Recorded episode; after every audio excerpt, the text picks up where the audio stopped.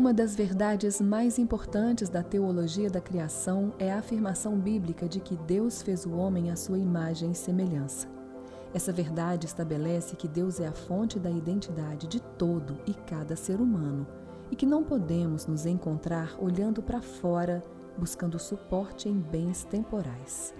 A imago Dei é, então, a fonte de um valor especialíssimo atribuído à pessoa humana, tornando-a, na linguagem do filósofo alemão Immanuel Kant, um fim e não um meio.